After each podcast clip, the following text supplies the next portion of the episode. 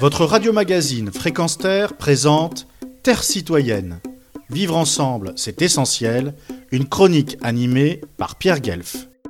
Si je vous dis, je m'adresse dorénavant à vous en tant que parti lié à un ordre social dévastateur, et vous n'êtes à cet instant que les plus brillants membres d'une caste elle-même atrophiée, ce qui offrira aux plus désinhibés d'entre vous un permis pour frauder, corrompre, pantoufler, une carte d'impunité à utiliser sans discontinuité.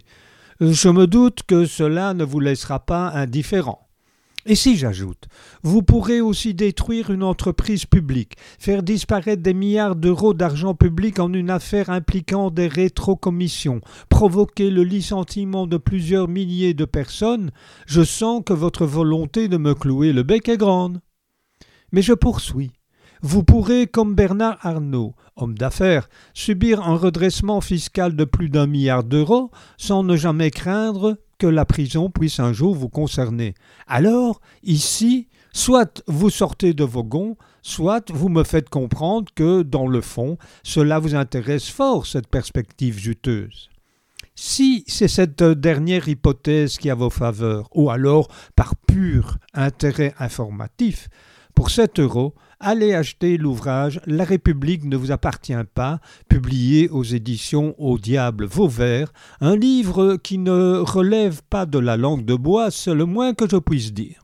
Écrit par Juan Branco, philosophe, avocat, qui fut conseiller juridique de Julien Assange, docteur en droit, les dites paroles ont été prononcées il y a moins d'un an dans l'amphithéâtre d'honneur de Polytechnique face aux étudiants de l'une des plus prestigieuses écoles de France.